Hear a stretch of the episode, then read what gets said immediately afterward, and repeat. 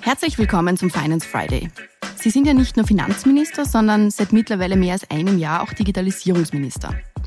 Diese Woche haben Sie gemeinsam mit Staatssekretär Florian Turski die Strategie Digitale Kompetenz in Österreich vorgestellt. Können Sie uns einen kurzen Überblick geben, worum es da genau geht? Sehr gerne, aber vielleicht vorher noch ein paar generelle Worte zu diesem Thema. Äh, die Digitalisierungsagenten sind, äh, wie Sie ja gesagt haben, seit einiger Zeit äh, wieder Teil des Leistungsspektrums des Finanzministeriums und ich denke, da gehören sie auch aus guten Gründen hin, weil das Finanzministerium war, ist und bleibt auch ein Pionier, wenn es darum geht, Dinge digitaler zu machen, bürgernäher zu machen und auch effizienter zu machen.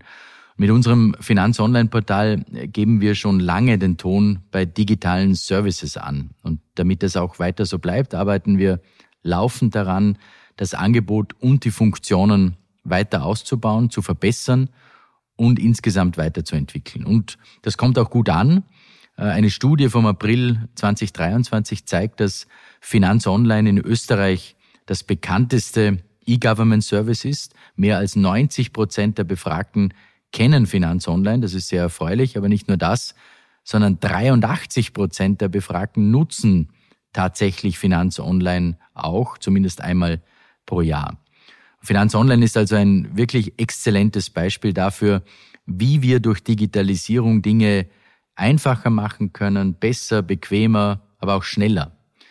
Und äh, durch solche Anwendungen sorgen wir auch dafür, dass physische Amtswege nur noch selten notwendig sind und die meisten Erledigungen bequem, äh, beispielsweise von der Couch äh, auch aus äh, erledigt werden können.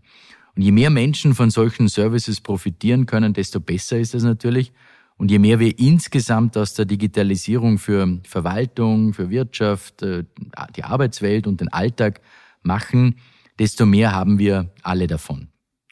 Deshalb ist es so entscheidend, neben dem Ausbau digitaler Services auch den Ausbau digitaler Kompetenzen anzupacken.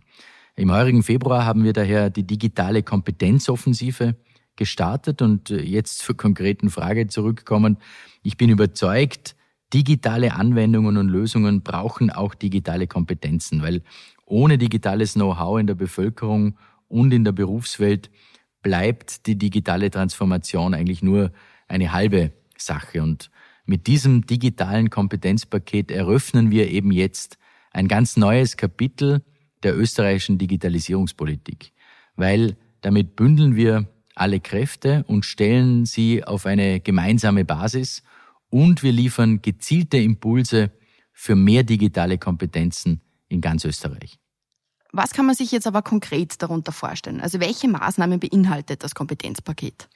Dieses Paket äh, umfasst eine Vielzahl äh, an Maßnahmen. Vielleicht äh, drei kurze Beispiele. Erstens wird durch die Initiative Digital überall Digitalisierung vor Ort auch erlebbar gemacht. Was bedeutet das konkret? In jeder Gemeinde soll ein Workshop angeboten werden und so schaffen wir 3500 Workshops für digitale Basiskompetenzen.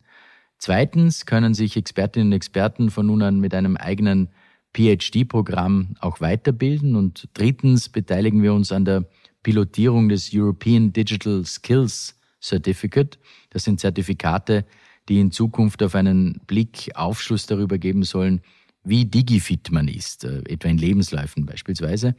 So wie man im Lebenslauf seine Sprachkenntnisse, äh, beispielsweise das Sprachkenntnislevel B2, also Matura-Niveau, in Englisch angibt, soll man das künftig auch mit seinen digitalen Skills machen können. Die klassische Lebenslaufspalte EDV-Kenntnisse, wie es früher geheißen hat, soll also künftig wegfallen und äh, durch dieses European Digital Skills Certificate ersetzt werden. Das macht es auch für die Arbeitgeber viel leichter zu erkennen, ob ein Bewerber oder eine Bewerberin für eine Stelle geeignet ist oder nicht. Und es macht auch den Bewerberinnen und Bewerbern leichter zu wissen, was sie im Bereich der Digital Skills mitbringen müssen. Mehr zur Digitalisierungspolitik in Österreich und dem neuen Digitalisierungspaket erfährst du kommende Woche. Dort spricht Finanzminister Magnus Brunner mit dem Digitalisierungsstaatssekretär Florian Turski. Vielen Dank fürs Zuhören. Wenn dir die heutige Folge gefallen hat, dann abonniere den Podcast gerne auf Spotify, Apple Podcast oder einem anderen Podcast-Anbieter deiner Wahl. Mehr Infos zum heutigen Thema findest du in den Show Notes. Für tägliche Updates zur Arbeit der Finanzverwaltung und aktuellen Themen folge uns gerne auf unseren Social Media Kanälen. Die Links zu unseren Seiten findest du ebenfalls in den Shownotes. Die nächste Folge des Finance Friday erscheint kommenden Freitag. Bis dahin, alles Gute.